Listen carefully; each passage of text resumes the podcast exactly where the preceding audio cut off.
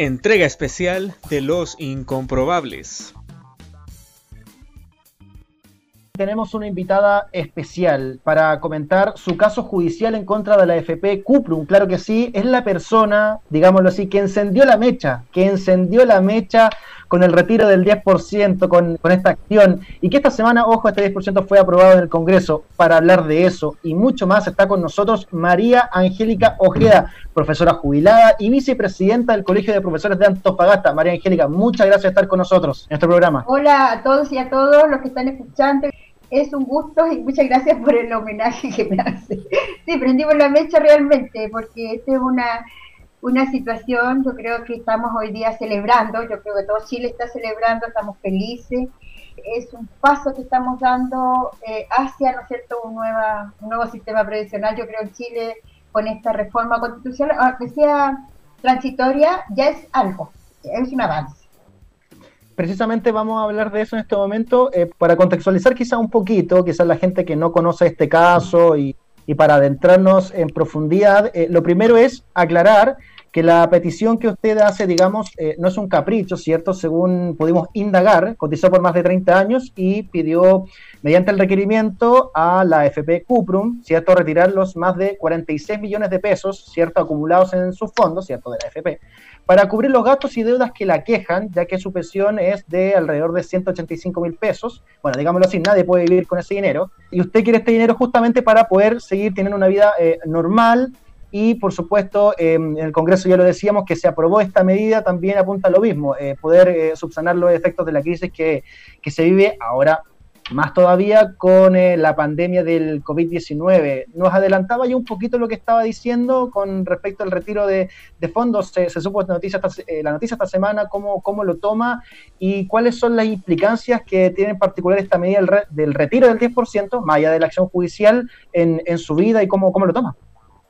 Primero te voy a contar un poco la situación personal mía con respecto al retiro de todo el fondo, porque la Corte de Apelaciones el 18 de junio de este año determinó, ¿no es cierto?, que AFP Cuprum devolviera mis, todos mis ahorros provisionales y en el fallo habla de la arbitrariedad del sistema, porque habiendo seguridad social, habiendo, ¿no es cierto?, que reconociendo que los dineros o los ahorros provisionales son míos o son de todos los cotizantes, eh, igual no podíamos usarlo para el fin que uno estimase conveniente.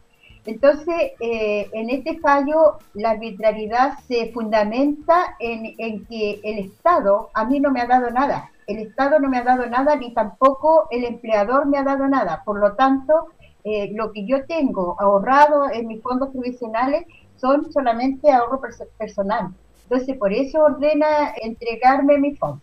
Entonces, en ese proceso judicial nosotros estamos, porque la CP apeló, entonces vamos a la Corte eh, Suprema, pero en la Corte Suprema nosotros vamos a hacer alegato. Vamos a hacer, o sea, nosotros, no, no yo, pues la, abogada hace alegato, Nina López, va a hacer los alegatos y ustedes saben que esta es una estrategia que nosotros tenemos a nivel nacional con respecto al, a la coordinadora NOMAS AFP, pero además de eso, este es un equipo de trabajo. Aquí habemos yo creo que todo, inclusive ustedes a lo mejor también y todos los chilenos, eh, de alguna manera marcharon a lo mejor, mucha gente marchó junto a nosotros, ¿no es cierto? Participamos, hicimos un cabildo como coordinadora nomás, hemos hecho muchas acciones. Y esta estrategia que hicimos el año pasado fue una estrategia ante la indiferencia. Nosotros veíamos que era indiferente el Estado, ¿no es cierto?, el, el Poder Ejecutivo y el Poder Legislativo hoy día se pusieron a la altura moral que tenían los parlamentarios con toda la desconfianza que tiene la ciudadanía con respecto a su actuar y hoy día, ¿no es cierto?, eh, los parlamentarios votaron a cumplir con la necesidad de la gente. Y eso es súper importante, es un gran avance. Yo para mí personalmente creo que hoy día la gente está contenta, está feliz de ver, ¿no es cierto?, que se le pueden abrir las puertas de solucionar problemas que tienen ellos, porque también nos infantilizan. A mí también me infantilizaron pensando que si yo quiero mi plata puedo hacer una mala inversión y la voy a perder. Pero hoy día nosotros hemos demostrado, los chilenos hemos demostrado que tenemos la madurez suficiente. Oiga, María Angélica, eh, a propósito de lo mismo, ya que sabemos y tenemos más o menos la certeza ya eh, de que el retiro del 10% va a ser ley y por lo tanto va a ser una posibilidad real para las personas, ¿usted ¿piensa retirar su 10% ya que usted cae en la categoría de retiro programado o piensa que puede ser contraproducente esperando el fallo de la Corte Suprema? Mira, eso lo teníamos que conversar con el abogado, con la abogada y el equipo de la coordinadora, pero nosotros creemos que sí, que si corresponde hay que retirarlo, porque eh, independiente de eso es una forma también de solucionar la situación personal que tenemos cada uno de los chilenos. Y la verdad que nadie se va a ir, ¿no es cierto?, de viaje al extranjero, ni va a comprarse un auto, porque con esa plata no alcanza. Pero independiente de eso, yo creo que cada persona puede determinar qué hacer con su plata. Total, es su plata. O sea, independiente como sea, hoy día, si nosotros podemos quitarle a la, a la FP algo que es nuestro, yo creo que hay que recuperar, de todas maneras. Pero en todo caso, yo igual me voy a asesorar con los equipos eh, me puse a publicar, estuve todo el rato publicando, metiéndome en, en las redes sociales porque hay que celebrarlo, hay que decir, oye, ustedes hicieron este programa, pero justito en el momento preciso para celebrar que hoy día la gente puede disponerse de su 10%. Muy cortito, María Angélica. Sí, eh, ¿usted siente que con esto se, responde a la pregunta de fondo? Porque cuando salió su caso, una de las preguntas de fondo que, eh, que salió fue si efectivamente los ahorrantes eran dueños de sus fondos que mantenían en AFP. ¿Usted siente que, que ha respondido a la pregunta con lo que, con lo que pasó esta semana? Correcto.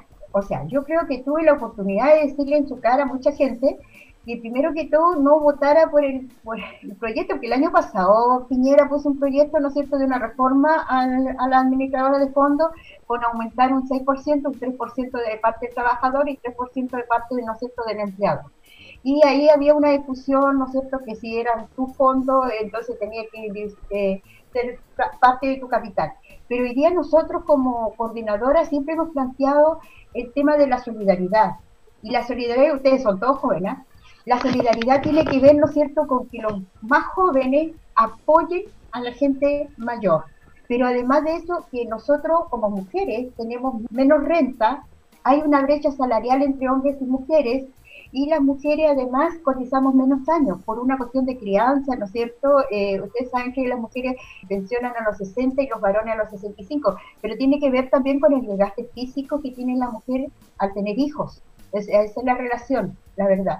Entonces, cuando las mujeres prefieren el cuidado de los hijos, ¿no es cierto?, el tema de la crianza, eh, dejan esas lagunas muchas veces. Entonces, hoy día, si nosotros tenemos un sistema solidario con perspectiva de género, entonces podríamos, ¿no es cierto?, que las mujeres tuvieran su último, una tasa de retención de un 80% de su sueldo, ¿no es cierto?, para tener una pensión más digna. Porque en el fondo, ¿qué buscamos nosotros? Como coordinadora no que buscamos que la gente viva dignamente, porque eso es lo que buscamos. O sea, yo creo que el estallido también fue producto de eso, que la gente se dio cuenta que nuestras autoridades realmente no conocen la realidad del diario vivir que tiene la gente, de que se levanta súper temprano, pero no para ir a hacer vida social al, al, consultorio, sino se va, ¿no es cierto?, porque sabe que si llega más tarde no tiene horas para el médico. Entonces, la gente se cansó, no solamente de los 30 pesos, no sé, todos los 30 años, sino que se cansó de que estas autoridades, de alguna manera estas autoridades, no tienen respeto por la gente, por el sentir de la gente. Nos descalifican, nos faltan el respeto porque la gente tiene necesidades. Yo creo que valoro hoy día la discusión en el Parlamento. Hoy día las dos cámaras, ¿no es cierto?, reconocieron que la gente no tiene que comer o tiene problemas económicos. Casi 3 millones de personas se cesantes entonces, de eso estamos hablando. Claro. Eh, David Navarro. Angélica, le saluda David por acá. Mire, también eh, ayer durante la discusión en, el Senado se habló en particular la, senadora Jacqueline Marricelbergue de que igualmente ellos intentarían eh, llevar este proyecto al, Tribunal Constitucional, ¿verdad? Que se requería nada más de la firma de, de 11 senadores. Eh, ahora bien, esto fue ratificado por la Cámara de Diputadas y Diputados y queríamos consultarle a raíz también de la experiencia que usted tuvo con el Tribunal Constitucional. ¿Qué cree que podría pasar en esa instancia si es que aún así, pese a la ratificación de, las diputadas y diputados, una porción del Congreso insiste en llevar a esa instancia este, este proyecto? Bueno, nosotros creemos que no va a ir al Tribunal Constitucional, ¿ah? de todas maneras, por una cosa que cuando yo fui al Tribunal Constitucional, el gobierno puso a Correa Sutil, el abogado constitucionalista, lo puso como para defender, ¿no es cierto?, la AFP, cuando debería haber defendido a la ciudadana María Ojeda en vez de haber defendido a la empresa, al empresario, ¿no es cierto?, la AFP, en este caso Cuprum. pero eh, ayer decía Correa Sutil, en una de las entrevistas, decía que era eh, si tenían los dos tercios, era imposible que el Tribunal Constitucional hiciera parte de eso, de ese requerimiento que hiciera, ¿no es cierto?, un sector de la derecha, independiente que sea. Pero además, hoy día la UDI, en las entrevistas de, después de la votación, decían que ellos eh, le, iban a pedir al presidente que no vetara, que no vetara y yo creo que lo más probable es que hoy día el presidente se suba al carro de la victoria, independiente de todo, se va a subir al carro de la victoria por lo que dijo un poquito antes, como a mediodía, donde habló de los niños primero. Entonces, esto de, las, eh, de la extensión de, del postnatal, que la verdad que si no hubiera presionado a las mujeres a través de las redes sociales tampoco hubiera salido, porque es una realidad. María Angélica, te quiero llevar al 18 de junio, ¿cierto? Que es la fecha clave donde se, abrió esta caja de, Pandora, digámoslo así, con respecto al fallo de la Corte de Apelaciones de Antofagasta, que dijo que, claro, se te debía entregar los fondos, ¿cierto? Para, para lo que usted quisiera, en el fondo, para, su fin. En este caso, eh, se lo quiero preguntar de esta, de esta manera. Eh, lo, lo, habíamos presentado así, que fue la, la, la, llama, ¿cierto?, que inició todo esto, que abrió esta caja de Pandora, como, lo, como, lo, como le decía. ¿Usted lo siente así de esa manera? ¿Lo toma, lo toma como un triunfo particular o es más bien cauta? Mira, yo en el fondo me siento así como un poco aprensiva, porque este es un trabajo de equipo. La verdad que es un trabajo de equipo que en el fondo yo fui la cara, o algunas personas dicen el icono, eh, inclusive mi nombre se apareció en, las discusiones del Parlamento, ¿no sé, la, la, semana pasada, y esta semana también una parlamentaria también me nombró. En el fondo yo pienso que contribuí a la discusión, al debate, a poner, ¿no es cierto?, de alguna manera poner una cara a la situación de miles de personas en Chile que viven con pensiones menores que la mía, porque hay gente que vive con, o sea, tenían pensiones de 70 mil pesos y las complementa el gobierno con el, con el pilar solidario. Entonces, la verdad que yo fui la que puse la cara, pero la verdad que es la expresión de muchas personas que están en una situación muy paupérrima, porque yo siempre he dicho que yo soy afortunada, porque tengo dos hijas que son profesionales. Y de hecho, una de mis hijas se quedó en marzo sin pega, estuvo marzo, mediados de marzo, abril y mayo, y ahora en junio, mitad de junio, encontré un trabajo. Es dificultoso porque justamente si ella estaba sin trabajo, no tenía ingreso. Y además no califica porque ella tiene auto, tiene departamento, entonces eh, no te califica. Está no en este limbo clase media, ¿no es cierto? Precisamente María Angélica, ese es otro de los motivos por los cuales, eh, de las grandes pilares que tuvo como argumentación el tema del retiro de fondos, porque mucha gente se está quedando fuera o mucha gente eh, merece los beneficios del gobierno, pero el sistema es tan burocrático es que ese es uno de los pilares precisamente para que eh, se aprobara rápidamente el tema, porque la ayuda no estaba llegando tan rápido como la gente lo requería. Si Piñera tuviera realmente la voluntad política hoy día de resolver hoy día mismo o mañana, ¿no es cierto? Y, y, decretar ley, estaríamos en condiciones, porque lamentablemente este sistema es un sistema presidencialista. Entonces, si decretara ley, estaríamos en condiciones prácticamente de los primeros días de agosto, eh, los primeros días, días de agosto, ya la gente está con su 10%, o sea, con la mitad del 10%, porque ustedes saben que se va a sacar en dos cuotas. Independiente de eso, yo creo que lo más importante es que el Parlamento de alguna manera previó que esta situación económica viene para quedarse. Esta crisis económica viene para quedarse. Entonces, en el tiempo ah, es muy probable que ustedes teniendo trabajo puedan quedar sin trabajo por una situación, ¿no es cierto?, de, de financiamiento, supongamos, o de otras que no que ajeno a ustedes mismos, porque yo te digo, la gente que está suspendida en el trabajo hoy día tiene la posibilidad de que se termine su contrato. Porque el empresario, por ejemplo, o los pequeños comerciantes que tienen gente que trabaja en el retail, que trabaja en, los malls, ¿no es cierto? No pueda, por, las mismas condiciones de la pandemia, no pueda seguir trabajando y se le acaba la plata de, del seguro de cesantía, entonces esa gente va a quedar cesante. Y el problema más serio no es ahora, es lo que va a ser cuando venga la reactivación y muchos jóvenes que no tenían trabajo porque estaban ya en el 11,2% de cesantía, eh, no tengan la posibilidad económica, entonces van a tener que esperar. Yo creo que yo llamaría a la cautela, o sea, no a desesperarse a sacar de inmediato la plata si no tenemos la necesidad. Porque yo vi muchas entrevistas hoy día también en la tele, porque uno va mirando, va haciendo zapping y toda la cosa, En algunos casos, algunas señoras de edad decían, yo no tengo problema económico porque tengo resuelto mi problema, pero mis hijos están cesantes. Entonces yo tengo que sacar el 10% porque mis hijos es global. Claro, es una situación que uno tiene que mirar también por la situación que puede pasar.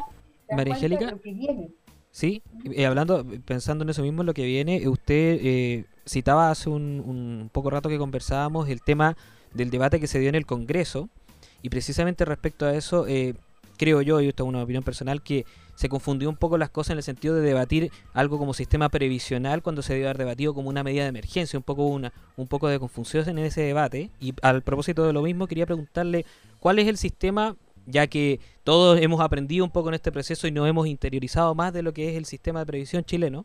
¿Cuál sería para usted el sistema ideal eh, de pensiones para los chilenos, considerando, por ejemplo, que ayer el senador Pizarro en el debate en el Senado dio un plazo de 20 días para sacar la reforma de la Comisión de Trabajo. ¿Qué, qué elementos cree usted que tiene que tener ese sistema previsional que tiene que venir ahora? Primero que todo, solidario. Yo creo que este esta reforma que puedan aplicar los, los parlamentarios día carece un poco de fundamento porque eh, nosotros tenemos que devolvernos un poquito hacia atrás en el tiempo en octubre. Yo creo que el estallido, una de las primeras eh, eh, demandas fue no más AFP. No más AFP, otra demanda, mejor salud y la educación. Yo creo que si nosotros priorizamos, ¿no es cierto? Y si este gobierno hubiera escuchado a la gente, porque eso es lo otro, que no hace empatía con la gente, y hubiera escuchado a la gente, a lo mejor hoy día estaríamos en otras condiciones. Efectivamente, ¿qué hizo el gobierno con respecto a la AFP? Mejoró el sistema el del pilar solidario, subió las, pensiones, ¿no es cierto?, de 107 mil a 130 mil pesos, y mejoraron algunas condiciones para algunas personas. Pero es que realmente es muy poco, igual 130 mil pesos está debajo de la línea de la pobreza. Si la, línea de la pobreza es el sueldo, el ingreso mínimo. Entonces, yo creo que si nosotros pensamos en un sistema solidario, tiene que partir por ahí, que las pensiones no sean menores del sueldo o el ingreso mínimo del país. ¿Por qué? Porque eso de alguna manera permite eh, sustentar una canasta básica. Pero yo creo que hoy día los chilenos, para mí el ideal sería que todos y todas pudiéramos determinar qué tipo de sistema previsional queremos. No me molesta si fuera mixto, por ejemplo, en el sentido de que si tú quieres capitalizar una parte de tu ingreso, capitalice, pero igual tiene que ser en un pilar solidario, porque hoy día está determinado que sobre todo los jóvenes profesionales van a tener entre 9 y 11 trabajos. Porque mira, por ejemplo, yo que soy profesora, estudié y trabajé siempre en la misma escuela. Claro. No nos movemos de la escuela. Yo trabajé 30 años en la misma escuela, 18 años en una escuela básica, yo soy profesor de media matemática. Y después me fui al liceo a trabajar los otros, los otros años, 17 años en el liceo. Claro, es como un ejemplo de, personas que no han, no han, que, no han tenido lagunas los previsionales. no se cambian. Claro. Los médicos tampoco. O sea, hay carreras, por ejemplo, en la enfermera, hay, hay carreras que no, no te vas a cambiar de trabajo. Sí, Angélica, muy, muy, muy breve, que se, me, que se me va el tiempo eh, respecto a lo que plantea usted, cómo debería ser el sistema, respecto a lo que hablaba también del sistema de reparto.